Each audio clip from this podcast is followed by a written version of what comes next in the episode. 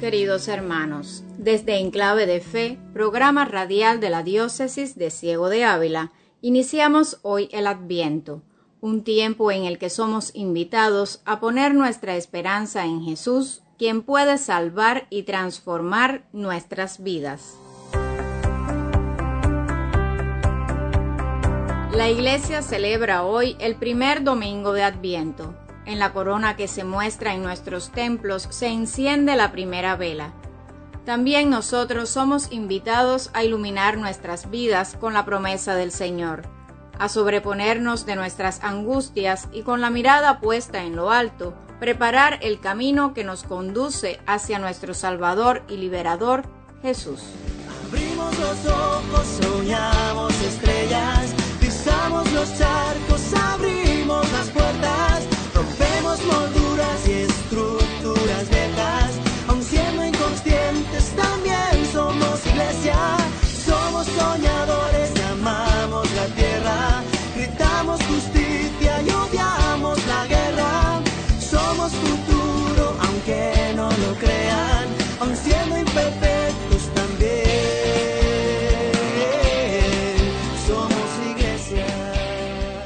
Para que una familia o las sociedades se desarrollen plenamente, es necesario que tanto la mujer como el hombre se descubran como seres complementarios. Por ello, en la catequesis de esta semana, Randall Pineda nos invita a preguntarnos ¿por qué ha hecho Dios al hombre y a la mujer el uno para el otro?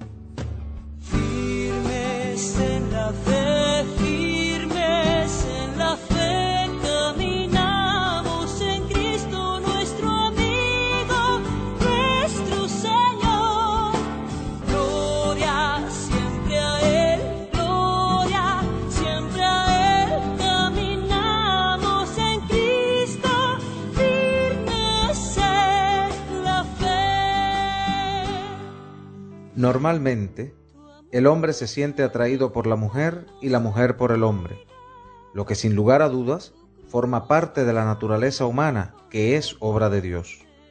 Pero ¿por qué ha hecho Dios al hombre y a la mujer el uno para el otro?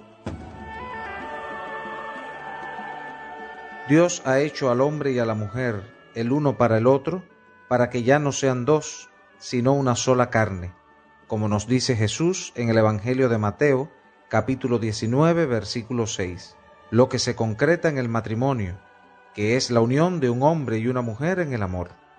Este es el primer paso para que el ser humano sea fecundo y pueda convertirse en signo de Dios, que es amor desbordante. El matrimonio no se puede ir moldeando según el momento, la voluntad personal o una disposición legal. La unión conyugal lleva implícita siempre la estabilidad, la unión, la fidelidad y la apertura a los hijos o a otra forma de fecundidad si no se puede tener descendencia. El bien de una sociedad y de sus ciudadanos requiere que no se debilite el papel fundante y básico del matrimonio, sino que por el contrario sea reconocido y protegido como la base natural de la familia. En estos tiempos, en que el divorcio es visto como lo más natural del mundo y en muchos lugares se rompen más del 50% de las uniones matrimoniales, cada matrimonio que perdura es un gran signo del amor de Dios. Y quienes piden la bendición de Dios para su unión deben tener muy presente que casarse por la iglesia quiere decir confiar más en la ayuda de Dios que en la propia provisión de amor. En resumen, Dios ha hecho al hombre y a la mujer el uno para el otro, para que ya no sean dos, sino una sola carne. El matrimonio es la unión de un hombre y una mujer en el amor. En estos tiempos, en que el divorcio es cada vez más común, cada matrimonio que perdura es un gran signo del amor de Dios.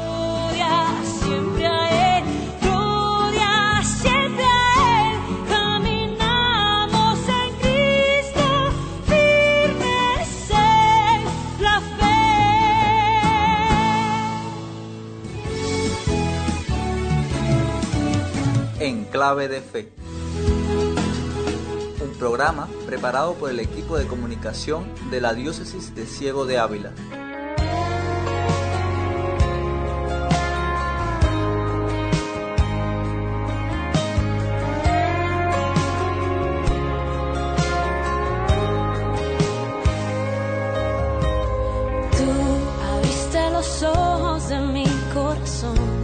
Abriste los cielos y enviaste tu luz a mi oscuridad.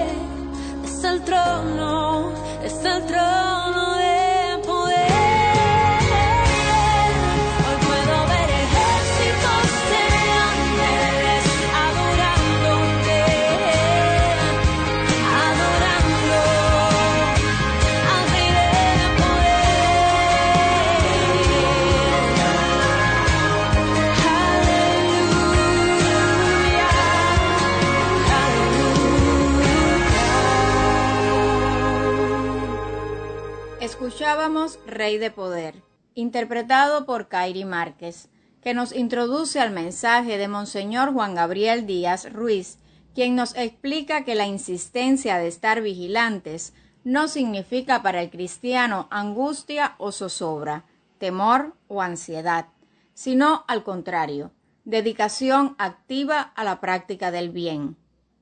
Antes queremos invitarte a leer junto a nosotros en la Biblia el pasaje del Evangelio según San Lucas, capítulo 21, versículos del 25 al 28 y del 34 al 36.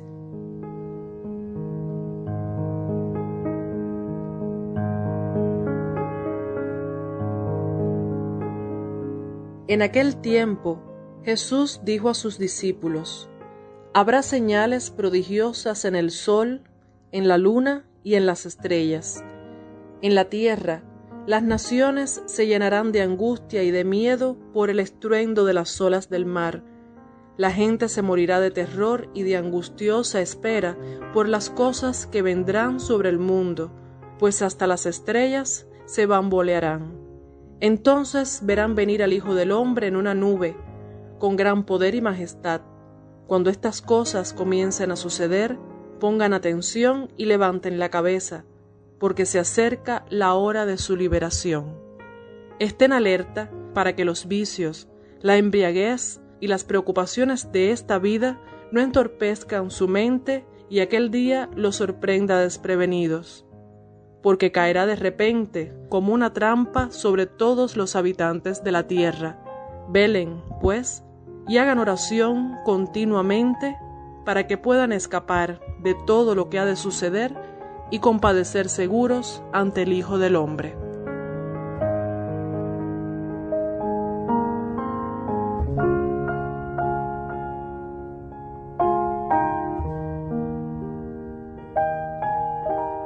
El tiempo del Adviento es el de la espera gozosa del Señor.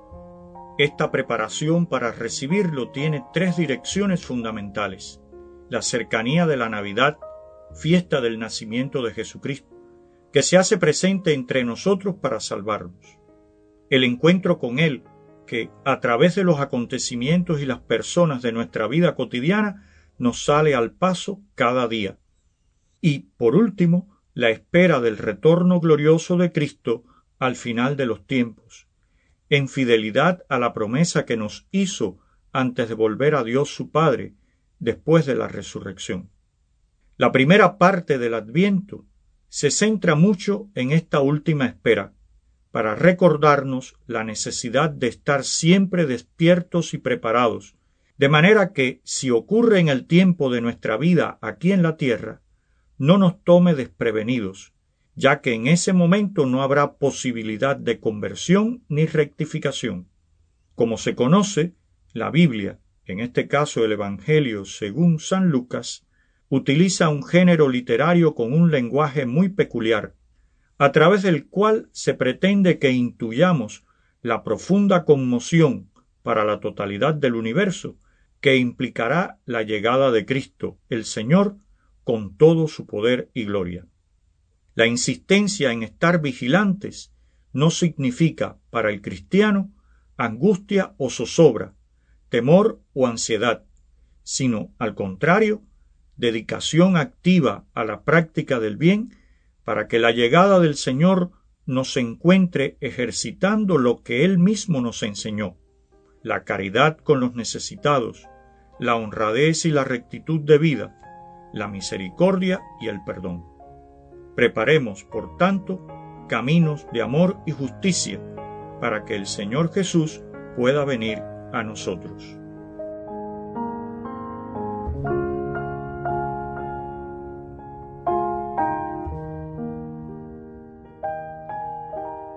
Como nos exhorta Monseñor, preparemos caminos de amor y justicia para que el Señor Jesús pueda venir a nosotros. Por ello, aprovechando este tiempo de Adviento, queremos invitarte a tener un momento de oración unidos al Padre Wilson Ferney, sacerdote de la parroquia de Jatibonico.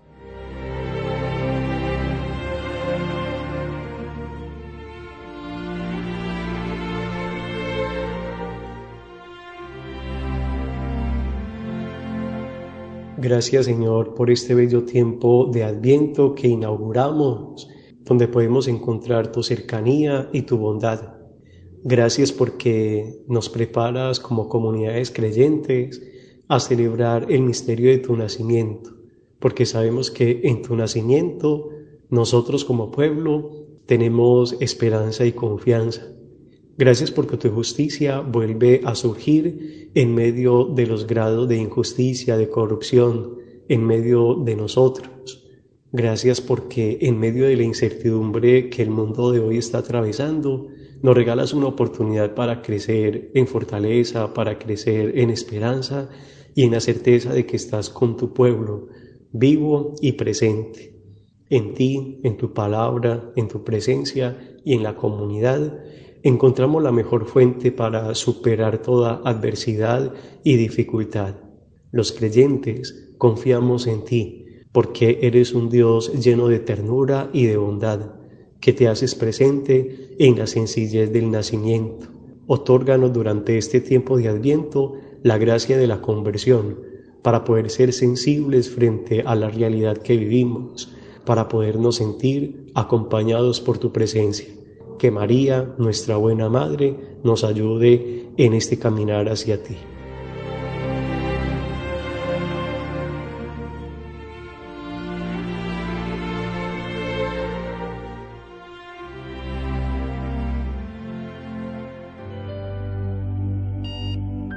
La sobrecarga de trabajo, el estrés laboral, hacen que muchas personas experimenten un agotamiento extremo, un agotamiento mental, emocional, afectivo y físico. De ahí la tristeza, la apatía, el cansancio espiritual terminan por dominar la vida de las personas que se ven desbordados por el ritmo de la vida actual.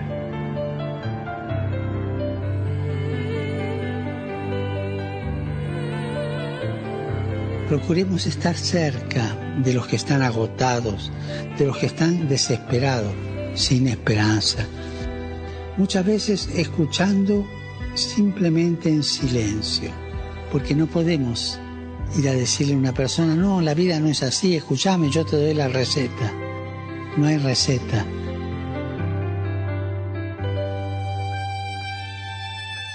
Y además, no olvidemos que junto al imprescindible acompañamiento psicológico, útil y eficaz, las palabras de Jesús también les ayudan. Me viene a la mente y al corazón, venid a mí, todos los que estáis fatigados y sobrecargados, y yo os daré descanso. Recemos para que las personas que sufren de depresión o agotamiento extremo reciban apoyo de todos y reciban una luz que les abra a la vida. Escuchábamos al Papa Francisco, quien nos presentó su intención de oración para este mes de noviembre. Te presentamos la mejor red social del mundo. Una red social donde no necesitas registrarte. Una red social donde puedes ver películas en cualquier momento. Donde también podrás compartir tus fotos en confianza. Una red que te asegura que tus mensajes se han leído. Donde puedes jugar en tiempo real con las personas que más te importan. En esta red social no hay nadie desconectado. Y tus seguidores rezarán por ti cuando lo necesites. Donde nunca te sentirás solo. Una red social que utiliza más de 7.000 millones de personas. Una red social con más años que tú y yo juntos. Esta red social es la mejor red social del mundo. Porque es mucho más que una red social. Es tu familia.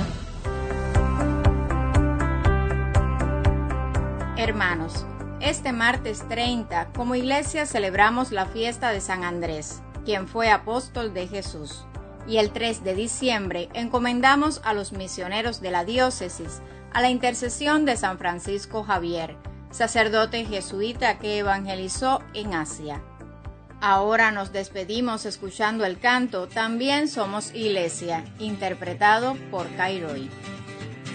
Si ofreces la paz que sea duradera, si llevas la luz que sea la eterna, si eres vasija que no sea la vieja, si quieres ser agua, inunda la tierra. Si abrazas la cruz que sea con fuerza, si eres testigo sabrás que te espera. Si eres amigo, no cierres la puerta. Tú eres camino, no senda de piedra. Recuerda, se aproxima la Navidad. Encendamos la luz de la esperanza porque nuestro Salvador y Liberador, el Hijo de Dios, se quiere hacer presente en medio de nosotros. El Dios Todopoderoso y rico en misericordia, por su Hijo Jesucristo, cuyo nacimiento ustedes creen y cuyo retorno glorioso esperan en la celebración de los misterios del Adviento, los ilumine y los llene de sus bendiciones. Amén. Y la bendición de Dios Todopoderoso, Padre, Hijo y Espíritu Santo, descienda sobre ustedes y los acompañe siempre. Amén. Eres racimo de la misma cepa. Si quieres ser pan, acoge, alimenta. Si ofreces justicia, que no sea